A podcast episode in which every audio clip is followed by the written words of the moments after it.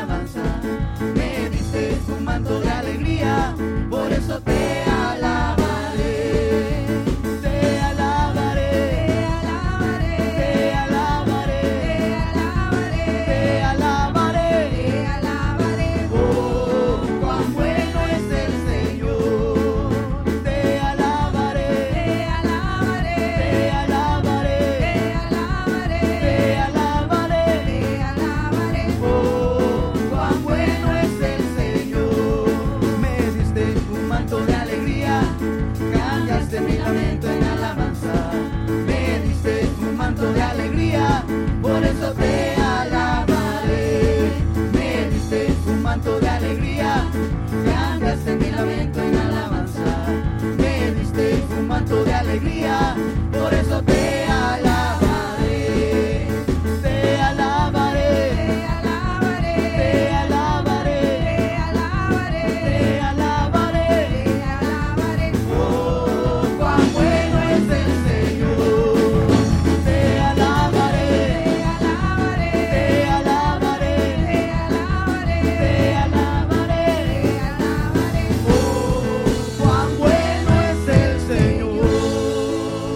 ¿Cuánto le quieren dar un aplauso a Cristo porque Él es bueno y para siempre es su misericordia? Sí, Señor, gracias, Padre. Y así, Señor amado, te presentamos estas ofrendas, Señor. Todo lo que los hermanos hayan traído, Señor, te pedimos que lo recibas y que tú sigas bendiciendo a tu pueblo. En el nombre de Jesús, recíbelos. Amén. Puede poner, tomar su lugar y hacer esa bendición. Bienvenidos a todos de nuevo. Las visitas principalmente que están aquí con nosotros, ¿verdad? Ya eh, Marvin, perdón, este Melvin presentó algunas visitas y si hay alguno que no se haya presentado, pues siéntase cómodo en este lugar.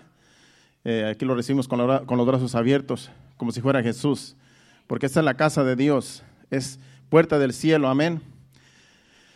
Bueno, ¿qué tal si recibimos palabra de Dios en esta hora, ya que le hemos alabado, adorado? Ahora sí, Miskin va a estar allá dándoles clases a los adolescentes, ¿verdad?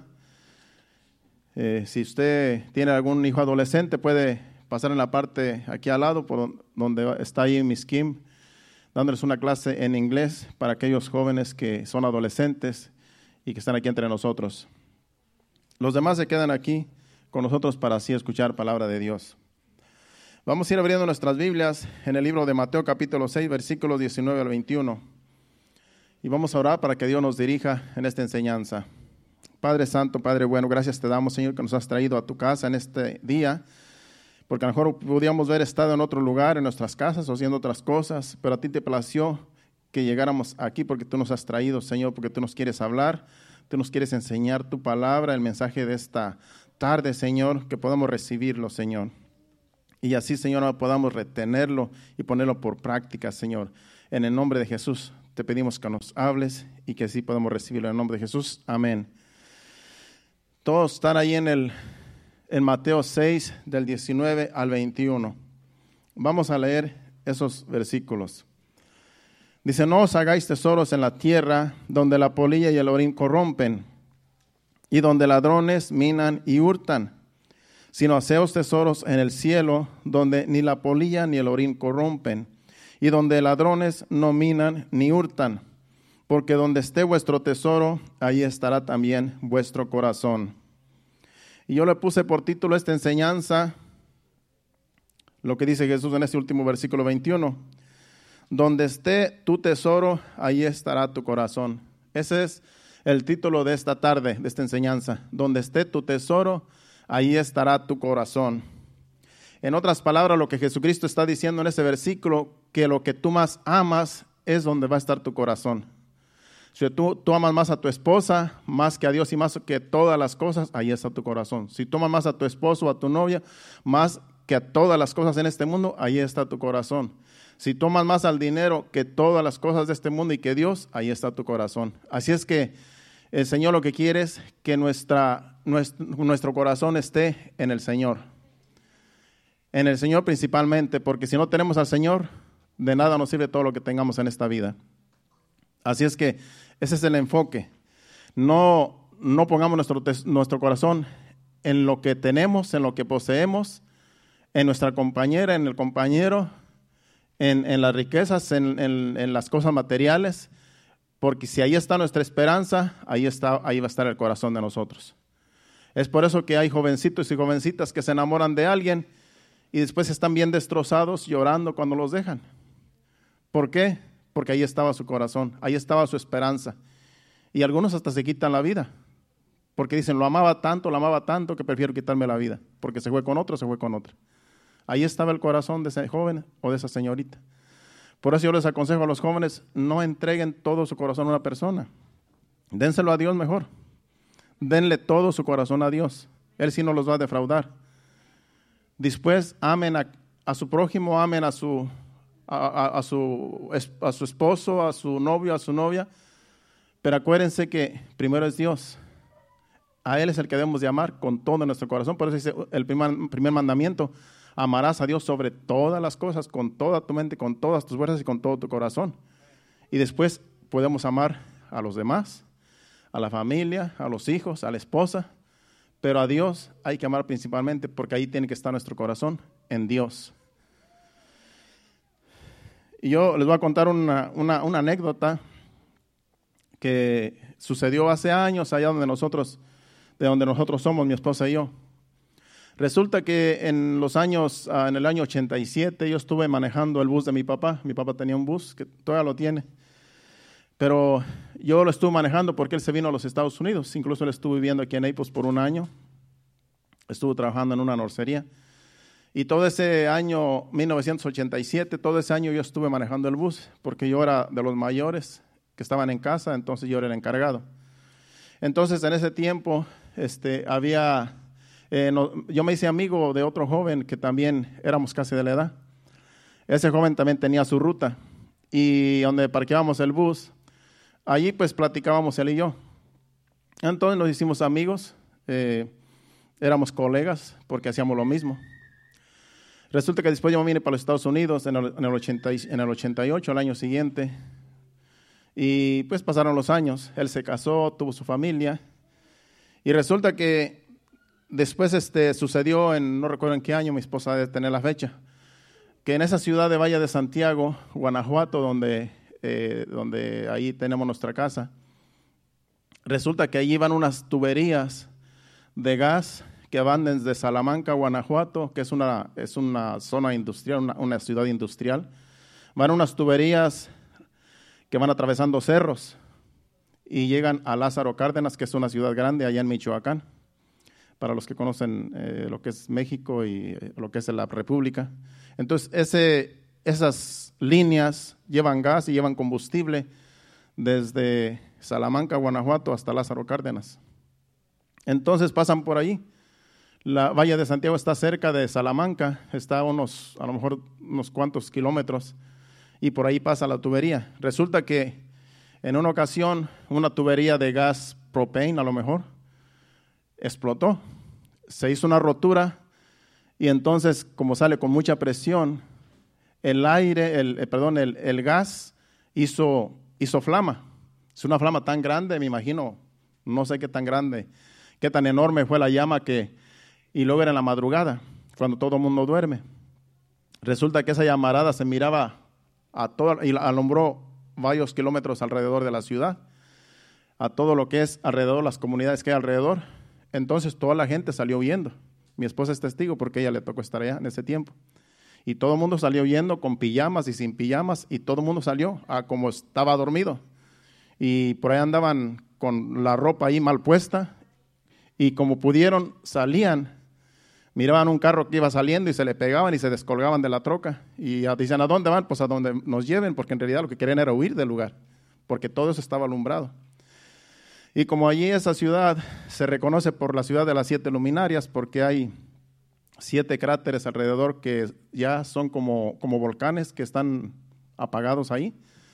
Y hay uno que, que está como, que, que, piensan pues que estaba haciendo erupción, porque cerca de ese lugar, de ese volcán que está ya apagado, estaba esa flama. Cerca de allí todos pensaban que, que había revivido ese volcán, que estaba haciendo erupción porque era una llamarada enorme. Entonces todo el mundo salió corriendo, todo el mundo, y se les olvidó todo lo que tenían en casa, porque estaban escapando por sus vidas. Salían las familias cada quien por su lado, los niños por un lado, los hijos por otro, y todo el mundo salía, y después los andaban buscando a ver dónde estaban, porque acuérdense que era un pánico terrible. Es algo que sucedió, no es, una, no es un cuento, es algo que mi esposa les puede contar porque ella le tocó vivirlo, yo solamente les estoy contando lo que me contaron. Bueno, a lo que voy es que este joven, cuando ya después yo fui para México, ya cuando yo estuve aquí un tiempo y fui para allá y, estuvimos platicando y lo curioso pues que me, me contó de lo que le sucedió a él, es que como él, él vivía como unos, a lo mejor cuatro kilómetros donde estaba ese lugar encendiéndose esa, esa fuga de gas, él estaba tan asustado cuando vio eso que salió y todos sus ahorros los tenía en un cajón, en una caja de madera. Y él me contó a mí. Dice, yo nada más agarré el cajón, dice, donde tenía todos mis ahorros, dice, y salí corriendo, dice, se me olvidó mi familia, mi esposa y mis hijos. Se me olvidaron y voy con la caja, porque dije yo, pues es que ahí estaba, ahí estaba su corazón, en, sus ahorros. Dice, y, se me olvidó mi familia, y ahí voy con la caja corriendo. Mm, huyendo del lugar. Entonces, eso es lo que pasa. Donde está el corazón, no está el tesoro, ahí está el corazón. Este joven tenía su corazón en, en, sus, en sus ahorros. Me imagino que día con día él, sabía cuánto tenía, porque imagino que contaba cuánto, lo que tenía. Entonces, cuando sucedió eso, dije yo, no voy a perder mi dinero. Es todo mi, mis ahorros, me los llevo, pero se olvidó de la familia. Dejó los hijos atrás y dejó la esposa atrás. Después tuvieron que encontrarse. Imagino que así le sucedió a muchos en ese caso. Pues sí, porque ahí estaba el corazón de ese joven. Ahí estaba en el dinero. Entonces, nuestro corazón, ¿dónde está? Tenemos que estar, nuestro corazón tiene que estar en Dios, principalmente, porque de Él viene todo, de Él vienen las riquezas. Si vamos a Lucas capítulo 12, versículos 13 al 21, aquí Jesús les habla de una parábola acerca de un hombre rico. Vamos allí. Lucas capítulo 12, versículos del 3 al 21. Voy a tratar de leer en mi Biblia, si puedo, si alcanzo a encontrar el, el, pasaje rápidamente. Del 13 en adelante dice, vamos a leer de corrido, porque en realidad es mucho lo que me toca leer en esta enseñanza. Le dijo uno de la multitud, Maestro, di a mi hermano que parta conmigo la herencia. Mas él le dijo, hombre, ¿quién me ha puesto sobre vosotros como juez o partidor? Y les dijo, mirad y guardaos de toda avaricia, porque la vida del hombre no consiste en la abundancia de los bienes que posee. También le refirió una parábola diciendo, la heredad de un hombre rico había producido mucho, y él pensaba dentro de sí, diciendo, ¿qué haré? Porque no tengo dónde guardar mis frutos. Y dijo, esto haré, derribaré mis graneros y los edificaré mayores, y allí guardaré todos mis frutos y mis bienes, y diré a mi alma, alma, muchos bienes tienes guardados para mí, para muchos años. Repósate, come, bebe y regocíjate. Pero Dios le dijo, necio, esta noche vienen a pedirte tu alma y lo que has provisto, ¿de quién será? Así es el que hace para sí tesoros y no es rico para con Dios.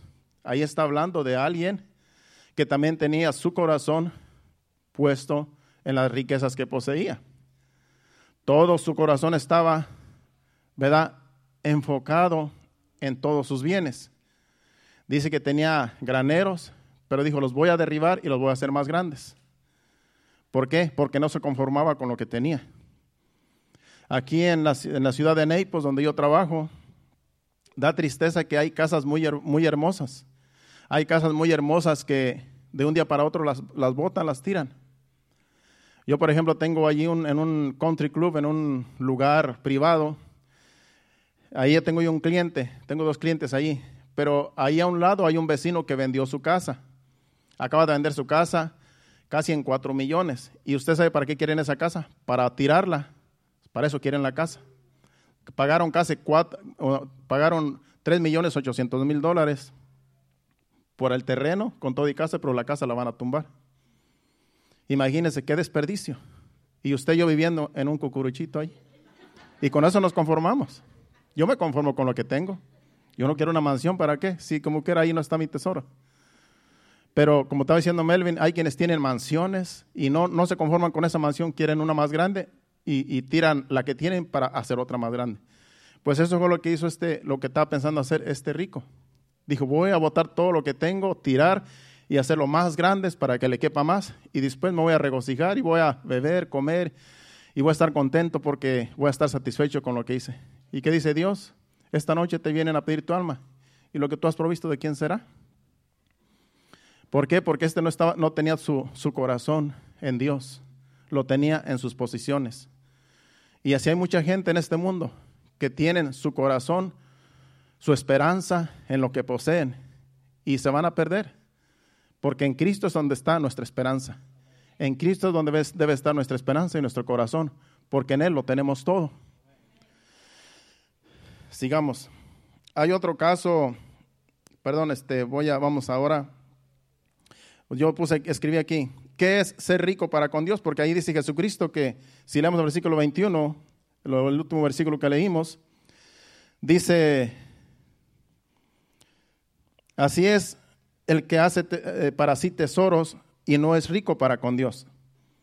¿Qué es, ser, ¿Qué es ser ricos para con Dios? Porque dice que el que hace para sí tesoros y no es rico para con Dios. Yo escribí aquí, ¿qué es ser rico para con Dios? Porque en Dios somos ricos, pero vamos a ver qué clase de riquezas tiene Dios para nosotros. Porque Dios nos puede prosperar aquí en este mundo, pero allá en el cielo todos vamos a ser prosperados, o sea, todos vamos a ser ricos, porque todos allá no va a haber pobreza. Todo lo que es de Dios es de nosotros allá. Si vamos a Hebreos capítulo 11, versículos 24 al 26, aquí habla de Moisés, y él era rico para con Dios. Él no, no se ponía su mirada y su corazón en lo que miraba, en lo que tenía temporalmente. Él puso mirada en lo de Dios. Dice, por la fe Moisés, hecho ya grande, rehusó llamarse hijo de la hija de Faraón, escogiendo antes ser maltratado con el pueblo de Dios que gozar de los deleites temporales del pecado teniendo por mayores riquezas el vituperio de Cristo que los tesoros de los egipcios, porque tenía puesta la mirada en el galardón. Sabemos que Moisés vivió en Egipto, lo fue rescatado por la hija de Faraón y vivió como príncipe en su juventud.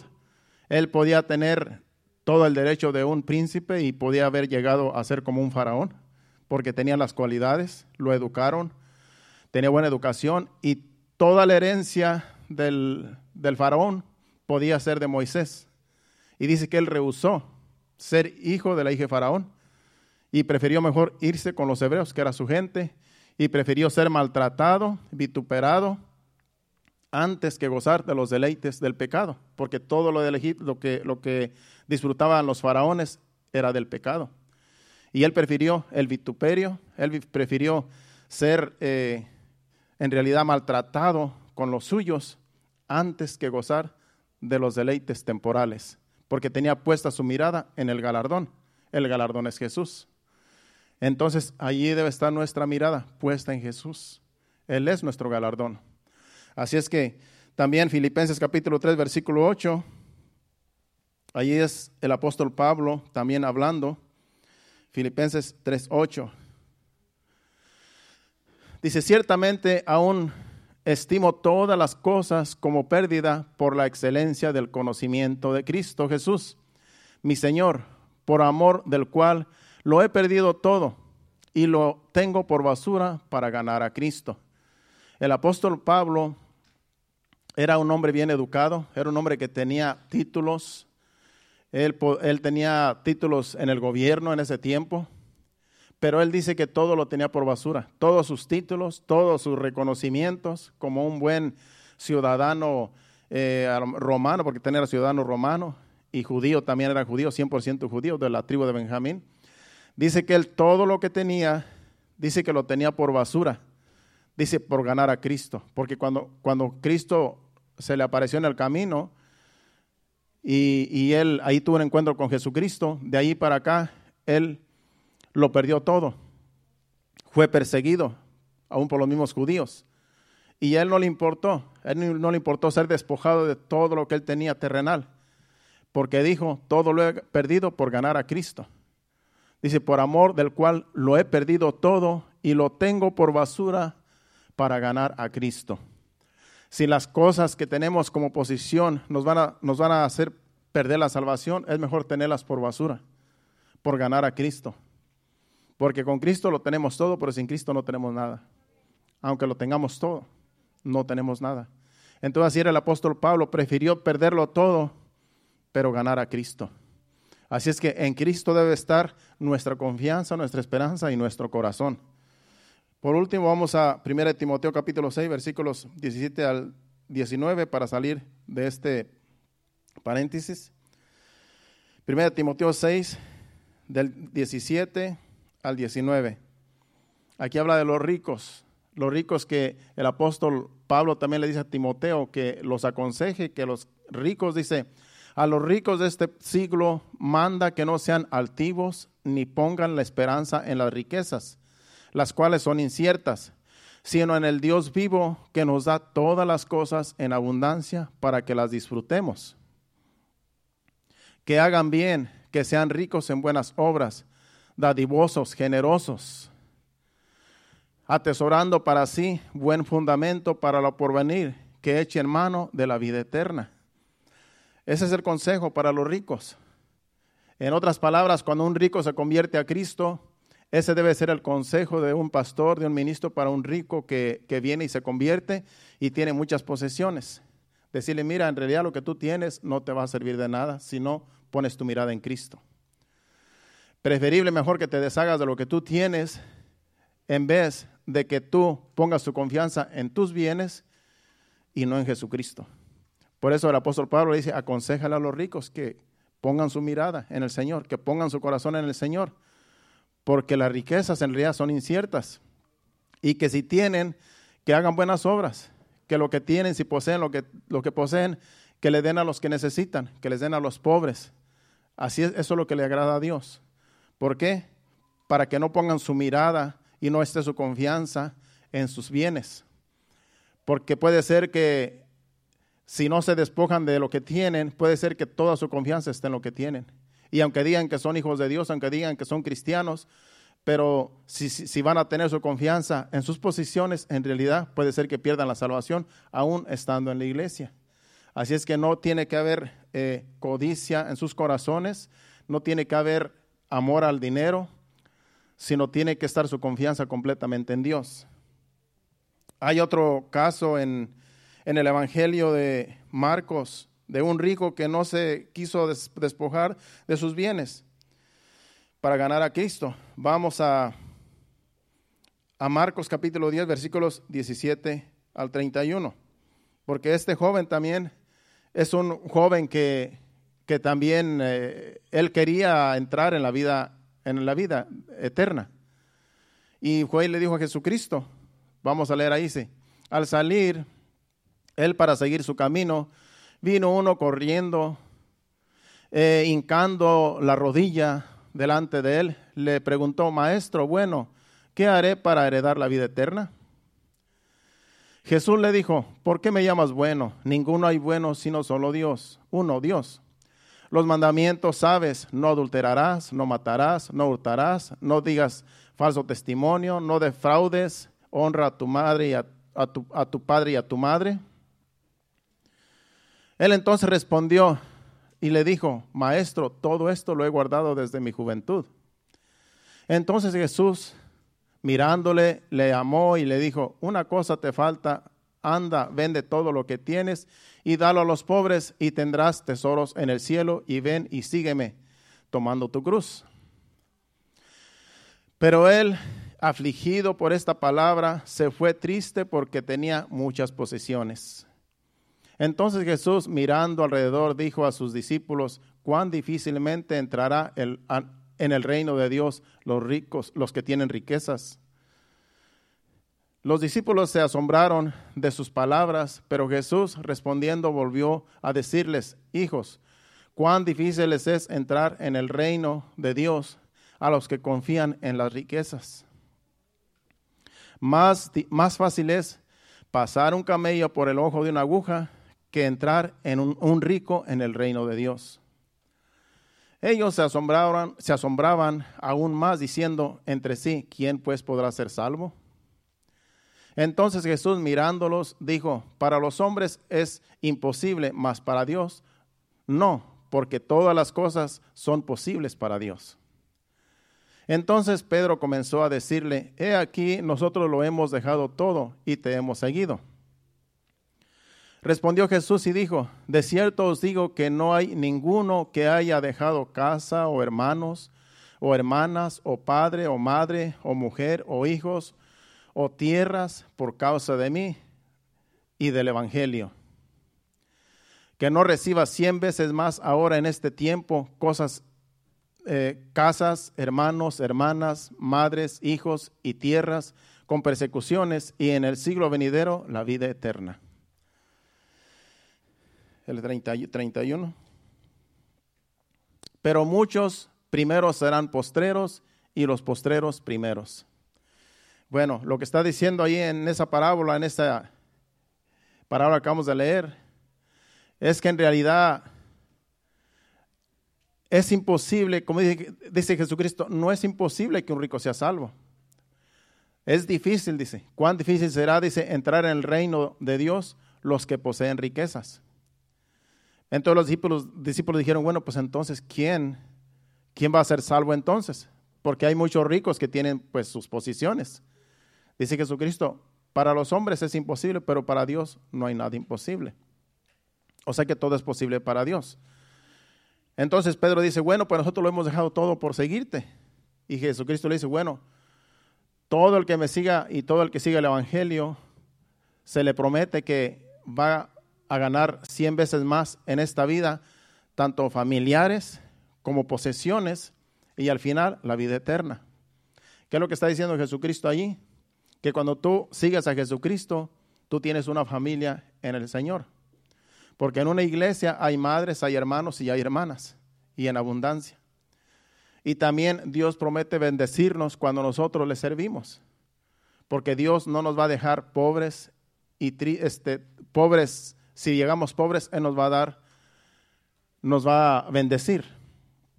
Entonces Dios promete que todo aquel que le sigue, todo aquel que pone su confianza en Él, va a recibir cien veces más aquí en este mundo y al final tendrá la vida eterna. O sea que todo es ganancia para el que acepta a Jesucristo. Todo es ganancia para el que viene a Cristo. Yo recuerdo que cuando yo me convertí a Cristo, esas eran, esas eran mis palabras que yo les decía a mis amigos cuando yo los iba a evangelizar. Yo les decía, en el Señor tú no tienes nada que perder y tienes mucho que ganar. Esas eran mis, mis palabras para, para hacerlos entender que en el Evangelio nunca se pierde, en el Evangelio siempre se gana. Ganas amigos, ganas familiares, ganas a lo mejor a tus familiares que no creen, algún día pueden creer, porque cuando tú oras por ellos y, ellos ven el testimonio en ti, ellos pueden un día venir a los pies de Cristo. Entonces, siempre vamos a ganar con Cristo. Siempre vamos a tener ganancia. Y Dios nos bendice, Dios nos prospera, Dios multiplica nuestras finanzas también. ¿Cuántos no han recibido bendiciones de Dios siendo hijos de Dios? Antes de yo ser cristiano, yo me esforzaba por trabajar y por tener lo que yo quería conseguir, pero yo no miraba la mano de Dios obrando en mi vida. Yo sabía que lo que tenía era por mi esfuerzo, porque yo nunca le pedía a Dios para nada, porque yo no era hijo de Dios. Entonces, yo lo que trabajaba y lo que yo ganaba, decía, esto lo tengo porque yo lo gané con mi, con mi esfuerzo. Pero nunca le daba la gloria a Dios. Nunca decía, gracias Señor porque tú me das la salud, tú me das la fuerza para yo obtener lo que tengo. Pero ahora en Cristo Jesús, ahora sé que dependo de Dios. Ahora siempre doy gracias a Dios porque Él me da las fuerzas, Él me da la sabiduría, Él me da la habilidad y la salud para trabajar y para tener lo que yo tenga. Y si a veces hay escasez, solamente confío en Dios y Dios suple mis necesidades sin yo saber cómo lo va a hacer Dios. Entonces, yo sé que ahora en Cristo Jesús yo he tenido muchas bendiciones. Yo he tenido bendiciones de muchas formas y, yo sé que es Dios, porque antes de yo venir a Cristo, yo no experimentaba esas bendiciones que ahora tengo. Entonces, con, el, con Dios siempre vamos a ganar. Con Dios nunca vamos a perder. Siempre vamos a tener ganancia con Dios. Pero no hay que hacerlo, no hay que convertirnos para que Dios nos dé, para que Dios nos, nos, nos supla, no. Hay que creer en Dios porque de Él viene la salvación. Porque Él nos salvó, porque Él pagó un precio en la cruz. Jesucristo murió en la cruz por nuestros pecados. Y es por eso que somos salvos, porque nosotros no hicimos nada para ser salvos. Lo que pasa es que después de la salvación vienen las añadiduras, vienen las bendiciones. Primeramente Dios nos salvó, primeramente sabemos que Dios, Jesucristo, dio su vida y nos salvó en la cruz, pagando por nuestros pecados y ahora somos salvos. Pero después de la salvación vienen las bendiciones que estamos recibiendo cada día. Así es que siempre vamos a ganar con Dios. Todos, nadie se va a quedar pobre en el Señor. Todos tenemos en el Señor la bendición y la salvación cuando verdaderamente le creemos y lo aceptamos. ¿Cuántos dicen amén? Bueno, hubo en la época de los reyes un rey que superó a todos los, los demás reyes en riquezas y en sabiduría. Fue el rey Salomón. Si vamos a Segunda de Crónicas, capítulo 9, versículos del 13 al 14. Este rey era un rey, eh, todos conocemos que fue un rey con mucha sabiduría porque le pidió sabiduría a Dios. No le pidió riquezas, no le pidió bienes. Le pidió sabiduría y Dios le dio sabiduría y fue un rey bien sabio. Pero después este, también se echó a perder por causa de tener muchas mujeres. Conocemos la historia. Eh, vamos a leer estos dos versículos hablando del rey. Ah, perdón, este no es el, es el rey Ciro. Después vamos a hablar de Salomón. Segunda Crónicas 9 del 13 al 14. Creo que sí es eso. Sí. Bueno. Deja, a lo mejor sí es eh, este Salomón. Sí, sí, está, sí, es, sí es Salomón. Porque también tengo el, rey Ciro, pero en, en, Isaías. Después vamos, vamos a ir allá. Dice, el peso del oro que venía a Salomón cada año era 666 talentos de oro. Dice, sin lo que traían los mercaderes y negociantes, también todos los reyes de Arabia y los gobernadores de la tierra de, la tierra traían oro y plata a Salomón. O sea que este rey, cuando le pidió sabiduría a Dios, Dios le dio sabiduría de cómo gobernar. Pero también se hizo muy rico, porque Dios le prometió, dice, también te voy a dar riquezas, porque pediste sabiduría y no riquezas.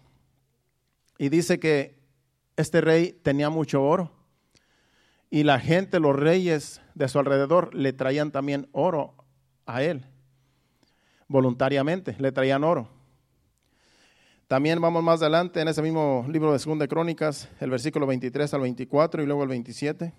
Nos vamos a ir brincando para que veamos las riquezas de Salomón. Dice, y todos los reyes de la tierra procuraban ver el rostro de Salomón para oír la sabiduría que Dios le había dado.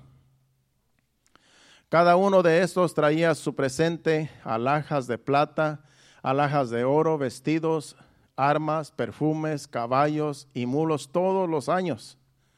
Y el 27.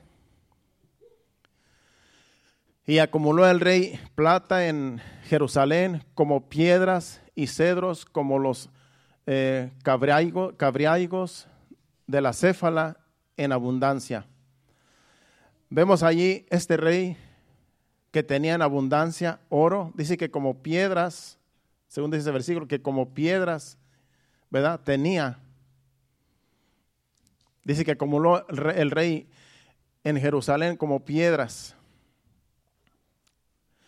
Todo lo tenía en abundancia. El oro lo tenía como una cosa, como ver piedras en la calle. Porque era un hombre bien rico ya que Dios lo prosperó y los reyes también le traían sus riquezas a él. Entonces vemos a este rey rico en abundancia. Pero después sabemos que después de todo esto, en el libro de Eclesiastés, en realidad él lo tenía como, todo es vanidad. Vamos a ir más adelante. También el libro de Eclesiastés. Vamos ahora sí ahí al libro de Eclesiastés para que vea, porque ese es el, libro de Eclesiastés lo escribió Salomón. El libro de Eclesiastés, él mismo, él mismo habla de su fortuna en Eclesiastés capítulo 2, versículos del 8 al 10. Porque este es el rey Salomón, Salomón hablando también de sus riquezas. Dice, me amontoné también plata y oro y tesoros preciados de reyes y de provincias me hice de cantores y cantoras, de los deleites de los hijos de los hombres y de toda clase de instrumento de música. Y fui engrandecido y aumentado más que todos los que fueron antes de mí en Jerusalén. A más de esto conservé conmigo mi sabiduría. No negué a mis ojos ninguna cosa que desearan, ni aparté mi corazón de palabra de placer alguno, porque mi corazón gozó de todo mi trabajo y esta fue mi parte de toda mi faena. Vemos aquí él hablando, mismo hablando de todas sus riquezas, de todo lo que hizo. Pero si usted lee el libro de Eclesiastés, todo el libro, se da cuenta que al final, él dice, siempre en ese libro dice, todo es vanidad bajo el sol. El hombre se esfuerza, el hombre trabaja para tener lo que tiene y al final muere y lo que deja se le queda a unas personas que a lo mejor ni siquiera trabajaron. O sea que ese libro de Eclesiastés es un libro práctico para nosotros leerlo y darnos cuenta que en realidad nuestro corazón no debe estar eh, puesto en las riquezas y en lo que tenemos, de lo que poseemos, porque todo es incierto. Todo en esta vida, todo es vanidad y todo pasa. Uno trabaja y trabaja por lo que tiene, por lo que uno quiere obtener, pero al final de los días uno se acaba y uno se pone viejo y al final de los días se enferma y se muere. ¿Cuántos no hemos conocido de personas que trabajan toda su vida en una empresa y después al final se enferman y mueren y todo su trabajo, todo lo que ellos esforzaron, a lo mejor se les queda a los hijos, sus ganancias, sus riquezas, sus, sus ahorros, pero trabajaron toda su vida y se fueron de este mundo con las manos vacías. No disfrutaron a lo mejor lo que tenían porque todo toda su vida fue trabajar. Yo conozco personas que toda su vida es el trabajo. Trabajan a veces hasta de noche, a veces de día y a veces de noche, y a veces tienen trabajos de noche, pero si no ponen su confianza en el Dios, en el Señor, todo su trabajo de nada les va a servir. Porque cuando ponemos solamente nuestra confianza en lo que poseemos y no ponemos nuestra confianza en Dios, en realidad, tarde o temprano, lo vamos a perder todo y de nada nos va a servir, solamente nos va a quedar el trabajo de todos los días levantarnos a ir a trabajar, por no poner nuestra confianza en Dios. Sabemos que tenemos que trabajar, sabemos que tenemos que ganar el pan de cada día, pero nuestra confianza tiene que estar en Dios. Todo nuestro corazón tiene que estar en Dios. Todo el día y todo el tiempo tiene que estar nuestro corazón confiando en Dios. Lo, que trabajamos, lo trabajamos porque necesitamos el sostén para nuestra familia, para nuestros hijos, los que tenemos hijos. Y los que no tienen hijos, pues para cuando se casen. Porque hay, quienes, hay jóvenes que dicen, no, ¿para qué ahorro si no tengo familia? Pues es que nunca la vas a tener si nunca vas a ahorrar. Entonces primero tienes que ahorrar para después decir, bueno, ya tengo ahorros, ahora ya puedo buscar una familia. Pero muchas de las veces, como uno está joven, uno piensa que todo el tiempo va a estar joven y que y que, y que no, no me voy a casar porque no tengo una casa, porque no tengo ahorros. Hay quienes se casan y hasta después de que se casan empiezan a ahorrar. ¿Por qué? Porque nunca se pusieron a pensar que necesitaban ahorrar. Yo también fui joven. Yo también fui joven y soltero. Por eso yo puedo hablar de estas cosas. Porque cuando uno no tiene ninguna responsabilidad, dice, ¿para qué acumular si como quiera hay que vivir la vida? Hay que comprar lo que yo quiera, lo que a mí me guste, y aunque sea caro, como quiera, es para mí. Pero uno no se pone a pensar que hay que ahorrar porque algún día uno puede tener familia. Y cuando uno va y busca a su pareja, pues la, la, novia espera que ese joven ya tenga algunos ahorros. Porque cuando se case con él, pues tan siquiera tiene que tenerle un techo, un apartamento, una casa porque no la va a llevar a la calle, no la va a llevar con sus padres. Entonces tiene que pensar, bueno, en el futuro. Entonces todos tenemos que pensar que en el futuro, el Señor va a venir pronto, no sabemos cuándo, pero mientras el Señor viene, hay que pensar en nuestro patrimonio. Hay que pensar en lo que viene. Hay que pensar en la familia. Porque por eso muchas de las veces hay familias pobres porque en realidad nunca fueron buenos mayordomos de su salario. Porque nunca se pusieron a ahorrar cuando podían ahorrar. Ahorita hay tanto trabajo, hermanos, ahorita que hay quienes pueden trabajar, trabajar de día y de noche. Ahorita usted mira hasta anuncios en los, en los negocios donde dice estamos buscando eh, trabajador, estamos buscando una cajera, estamos buscando un cajero. Yo seguido voy en las tiendas, estamos buscando un cajero para esta tienda. Ahorita están buscando gente para trabajar, porque hay mucho trabajo. Pero hay veces que el trabajo escasea. Y cuando escasea, ahí es donde vemos el, aprieto en el que a veces nos encontramos. ¿Por qué? Porque no ahorramos dinero cuando podíamos ahorrar, cuando tuvimos la oportunidad de ahorrar.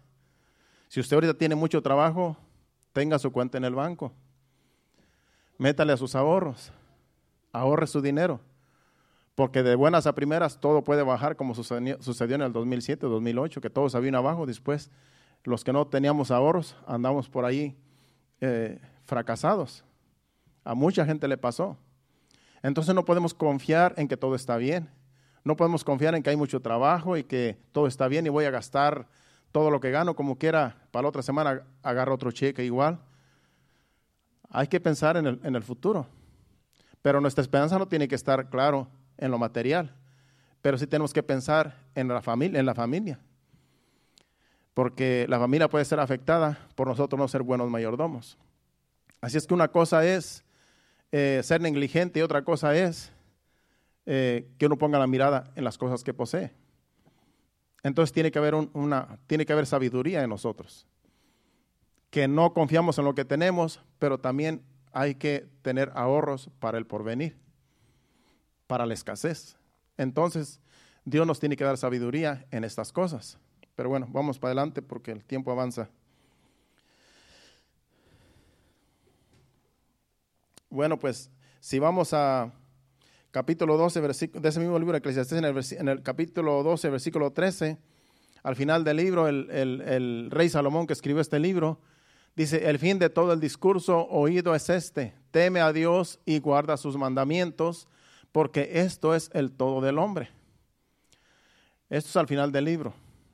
Después solamente hay otro versículo. Pero dice que al final de todo el discurso es este, Teme a Dios y guarda sus mandamientos, porque esto es el todo del hombre. Temer a Dios, guardar sus mandamientos, vivir la palabra, eso es el todo del hombre, porque en realidad todo lo demás es vanidad. Todo lo que poseemos, todo es vanidad. Lo más importante es temer a Dios, vivir su palabra, confiar en Dios y no en lo que poseemos, porque lo que poseemos, en realidad, todo es vano, todo es vanidad. Bueno, sigamos adelante.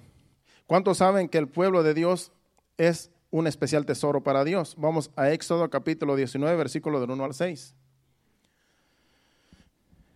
El pueblo de Dios que ahora es la iglesia, porque aquí en Éxodo el pueblo de Dios era Israel, pero ahora es la iglesia, el pueblo de Dios.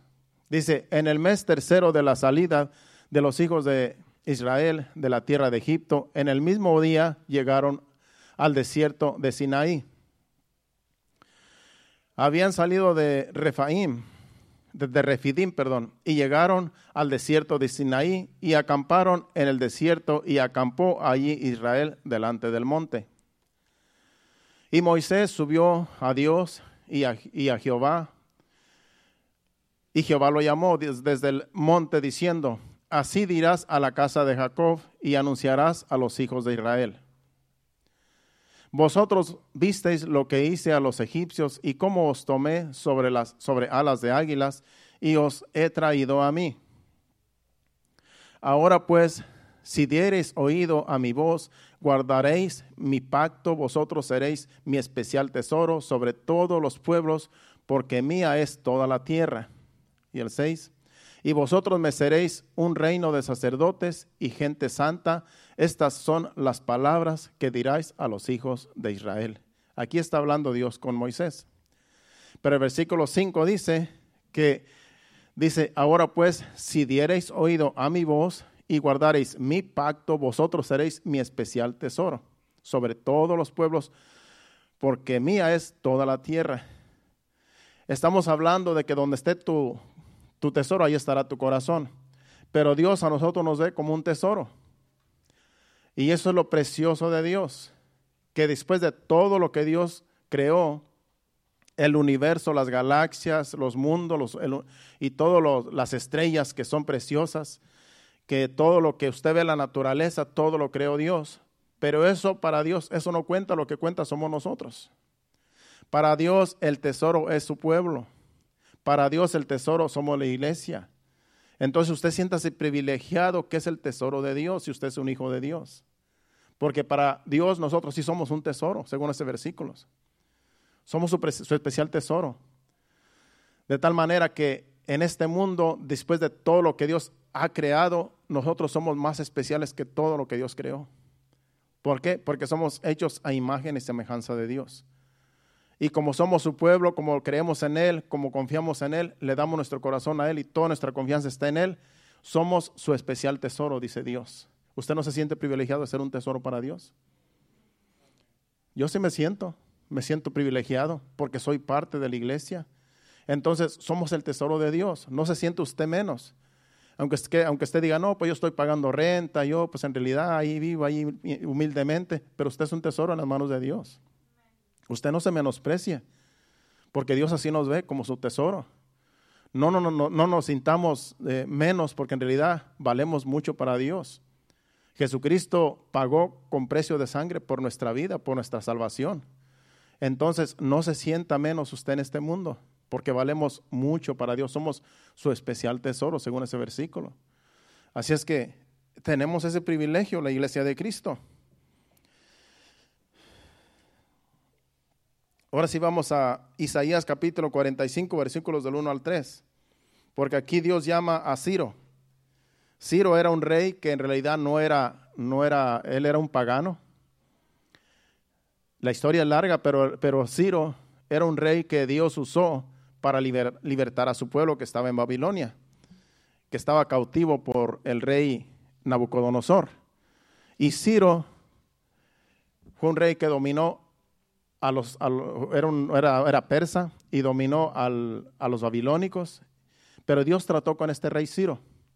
Dios lo llamó y Dios lo, usó grandemente y en realidad yo creo que lo salvó, porque para eso lo, lo llamó para liberar a su pueblo. Vamos a leer esos versículos. Dice, así dice Jehová a su ungido, a Ciro, al cual tomé yo por su mano derecha para sujetar naciones delante de él y desatar lomos de reyes para abrir delante de él puertas y las puertas no se cerrarán.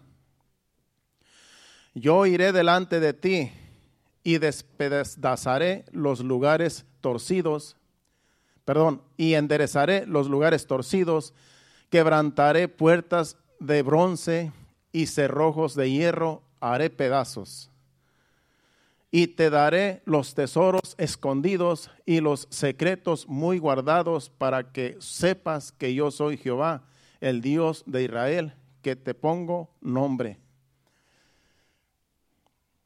Vemos allí, Dios mismo le dice y lo llama al rey Ciro. Yo voy delante de ti, yo te pongo nombre, yo te escogí, yo te, yo te destiné para este trabajo, para que delante de mí tú hagas tremendas cosas. Dice, pero, dice, y te daré los tesoros escondidos y los secretos muy guardados, para que sepas que yo soy Jehová, el Dios de Israel, que te pongo nombre.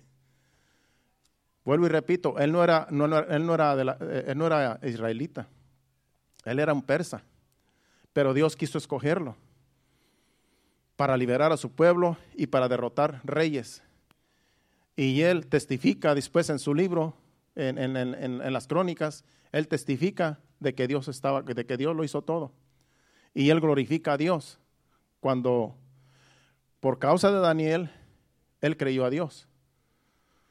Creo que si no, mal no recuerda, es el que lo echaron al, al foso de los leones en tiempos de Ciro. Y Ciro fue y se dio cuenta que los leones no se lo comieron. Y allí creyó Dice, ahora todos, dice, glorifiquen al Dios de Daniel, porque este es el Dios de toda la tierra. Y allí, yo creo que ahí fue salvo este rey Ciro. Pero ya Dios le había dado una promesa. Yo voy delante de ti y yo te voy a, te voy a ayudar a que despadaces cerrojos y a cerrar puertas que nadie va a poder abrir, abrir puertas que nadie va a cerrar. De tal manera que Dios prometió estar con él. Dice, porque yo te escogí y te puse nombre. Así también a cada uno de nosotros Dios nos escogió y Dios nos puso nombre. El nombre que ahora tenemos no es el que vamos a tener ahí arriba. Dice la palabra de Dios en Apocalipsis que se nos va a ser dado un nombre que solamente nosotros vamos a saber ese nombre. Así es que aquí el nombre que usted tiene, si no le gusta, no se preocupe, allá va a tener un nombre nuevo. Porque a veces nuestros padres nos pusieron nombres aún de ídolos que adoran. Que es que Lupita, que es que María, que es que Juanita, que es que Martín, que es que todos los, y cada uno, cada uno es un santo. Entonces, nuestros padres nos pusieron, algunos, algunos iban a los extremos, hermano, porque tenían un almanaque y, nacía el, día de, de Procoro, pues se va a llamar Procoro. Nació el día de Serafín, se va a llamar Serafín. Nació, el, bueno, el nombre que yo recuerdo que mi abuela pues les ponía a sus hijos los nombres pues que supuestamente de los, del calendario. Y dijo una tía, una hija de ella, no, dice, pues yo no voy a seguir la tradición de mi, de mi mamá, porque si no, pues qué nombre les vamos a poner a nuestros hijos, a poco los, los que le toquen, no, dice, yo voy a buscarle nombres bonitos. Y ya ahí se, se rompió esa tradición, porque antes así era. Por eso uno escucha nombres raros, porque decían, bueno, pues es, que este me tocó, este era el que estaba en el almanaque cuando yo nací. Pero ya en el Señor, no se preocupe del nombre que usted tiene. Si no le gusta, dice la Biblia que ahí vamos a tener un nombre nuevo. Y así dice Dios que a este rey Ciro dice, yo te puse nombre. En otras palabras, yo te escogí te puse nombre. Así es que Dios nos puso nombre también a nosotros. Ya en el Señor ya somos nuevas criaturas. Ya no somos la persona que éramos antes. Ahora en el Señor valemos un tesoro para Dios invaluable. Somos un especial tesoro. Así es que siéntase privilegiado de, que usted es un hijo de Dios, de que usted está en Cristo Jesús y ponga su confianza en Dios porque de eso se trata el mensaje, de que nuestro corazón esté en el Señor. Vamos a Malaquías capítulo 3, versículos 16 al 18. Y ya vamos a terminar, de ahí vamos a, a otro, otro pasaje y vamos a terminar. Pero en Malaquías capítulo 3, versículos 16 al 18, aquí también entre el pueblo, que en realidad, si usted lee todo el libro de Malaquías, que son solamente, si no me equivoco, tres capítulos, o cuatro, no recuerdo, eh, solamente les está diciendo que en realidad el pueblo no lo honra, el pueblo no honra a Dios. Y ahí es donde habla de los diezmos, que no han traído sus diezmos, y habla de muchas cosas ahí que el pueblo de Dios no honraba a Dios. Pero entre ellos había un grupo que sí confiaba en Dios y que sí creía en Dios y que sí lo honraba. Entonces, entonces estos versículos que vamos a leer son este pequeño remanente que estaba entre el pueblo que sí honraba a Dios. Dice, entonces los que temían a Jehová, hablaron cada uno a su compañero, y Jehová escuchó y oyó, y fue escrito libro de memorias delante de él para los que temen a Jehová y para los que piensan en su nombre. Y serán para mí especial tesoro, ha dicho Jehová de los ejércitos, en el día en que yo actúe y los perdonaré como el hombre que perdona a su hijo que, se le, que le sirve. Entonces os volveréis y discerniréis la diferencia entre el justo y el malo, entre el que sirve a Dios y el que no le sirve. Vemos ahí, si usted, le, como vuelvo y le repito todo el libro, se va a dar cuenta que estos versículos hablan de un remanente que estaba entre el pueblo impío. Porque entre todo el pueblo sí había gente que amaba a Dios, sí había gente que temía a Dios. Por eso estos versículos hablan de esas personas. Y dice el otro versículo, vosotros seréis mi especial tesoro. Creo que el versículo anterior. ¿Por qué? Porque sabía Dios que era gente que temía a Dios. Y serán para mí especial tesoro, ha dicho Jehová de los ejércitos.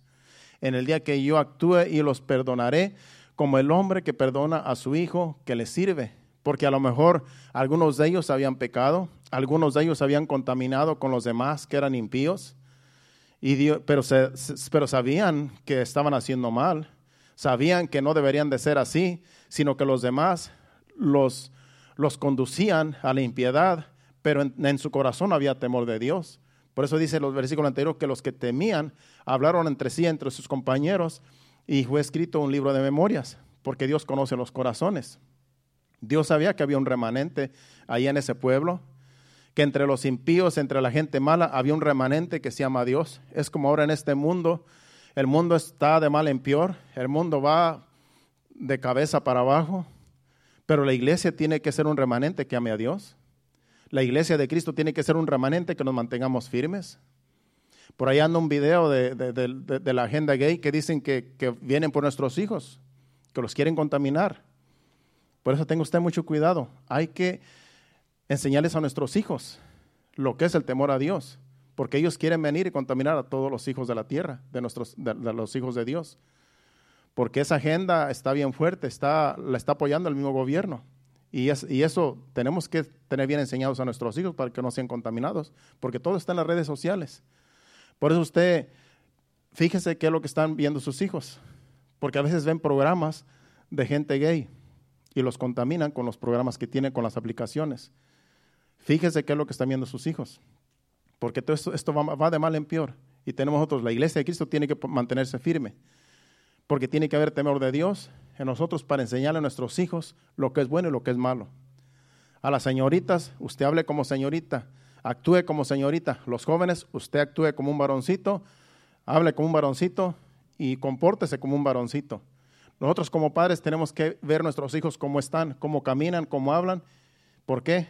Porque esas cosas se van infiltrando y cuando uno se da cuenta, al rato ya están contaminados.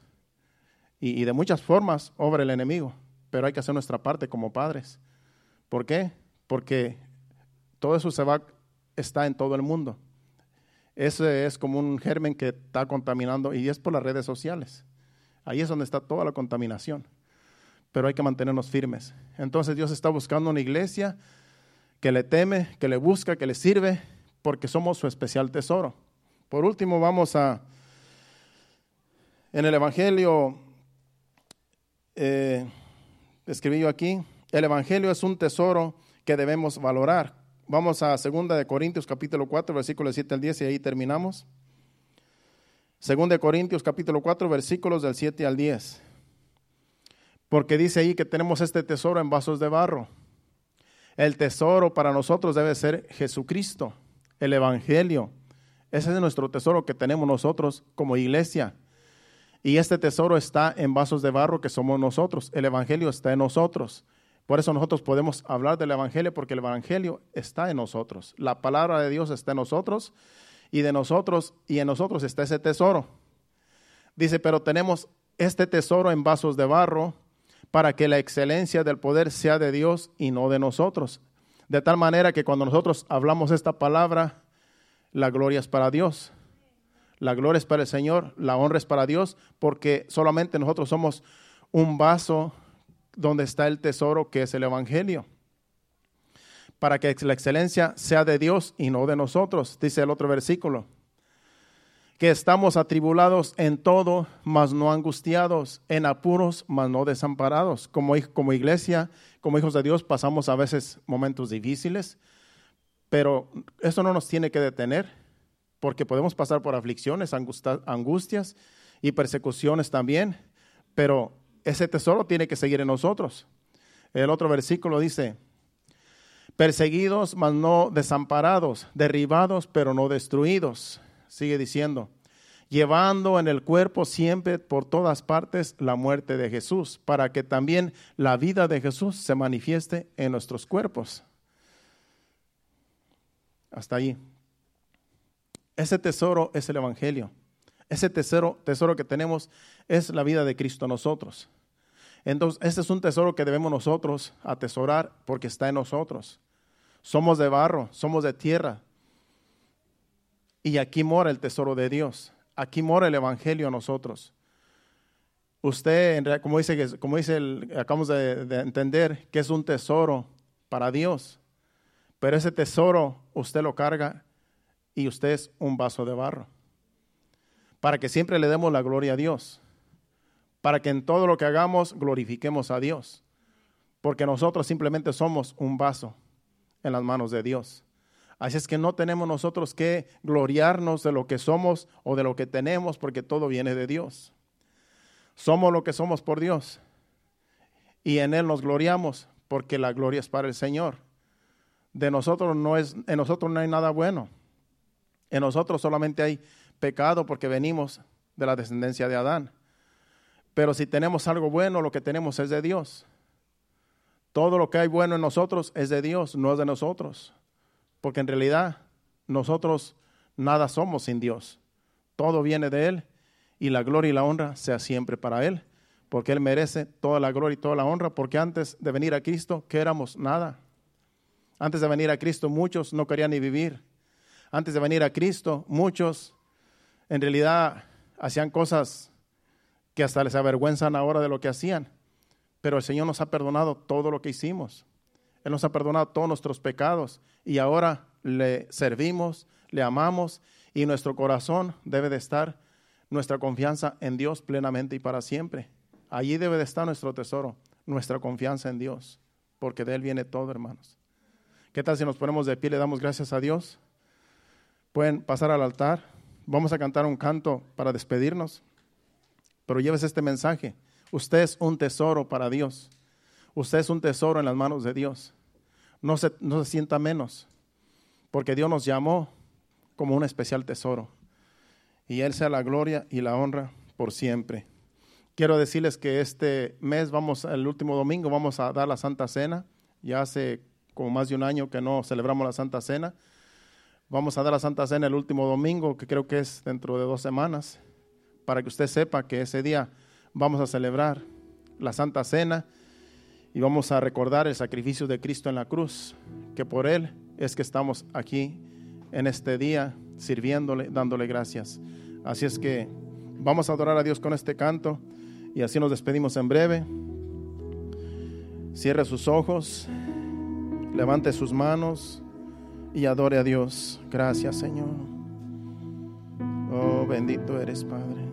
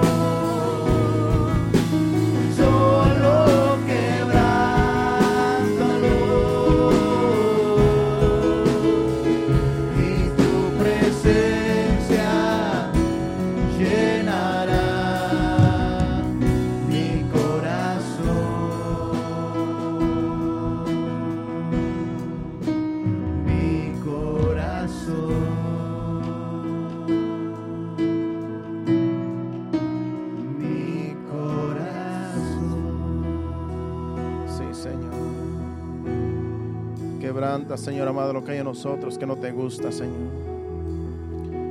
Y que tu presencia esté en nosotros siempre, Señor. Queremos ser instrumentos de honra, Señor, para que la excelencia sea tuya solamente, Señor. Somos solamente vasos en tus manos, Señor. Y el tesoro que tú has depositado en nosotros es tu palabra, tu evangelio, Señor, la vida de Cristo en nosotros. Que siempre podamos honrarte, Señor. Que somos templo del Espíritu Santo y que donde quiera que vayamos, sepamos honrarte, Señor. De que somos tus hijos, tú eres nuestro Padre. Y que podamos glorificar tu santo nombre siempre con nuestro estilo de vida allá afuera, Señor. Ayúdanos con tu Espíritu Santo, Señor, a glorificarte, Señor. A ser Padre Celestial. Cartas abiertas allá afuera, Señor, de que somos tus hijos que nuestro nombre está escrito en el libro de la vida, Señor. Y si hay alguien aquí, Señor amado, que no está escrito en el libro de la vida, escribe su nombre, Señor. Si hay alguien aquí, Señor, que no es salvo, te pido, Señor, que escriba su nombre en el libro de la vida en este día y que tú, Señor, trates con cada uno de nosotros, dándonos entendimiento, Señor, de tu palabra, de tu Santo Espíritu, Señor, que nos motiva, que nos enseña y que nos dirige, Señor. En el nombre de Jesús ayúdanos. Gracias, Padre. Amén. Padre Santo, ahora, Señor, nos despedimos no de tu presencia, sino de este lugar. Te pedimos que nos lleves con bien a donde quiera que vayamos y que podamos descansar en esta noche para el día de mañana levantarnos fortalecidos, confiando en el poder de tu fuerza, Señor, y que así podamos el resto de la semana, Señor, fortalecidos en ti, Señor, hacer lo que tenemos que hacer y volver aquí el miércoles y el viernes y el próximo domingo, Señor, que son los días que tenemos servicio aquí para ti, Señor. En el nombre de Jesús, llévanos con bien. Amén y amén. Dios lo bendiga, estamos despedidos. Recuerden el miércoles a las 7.30 en este lugar, todo el que pueda llegar, llegue. Dios le bendiga.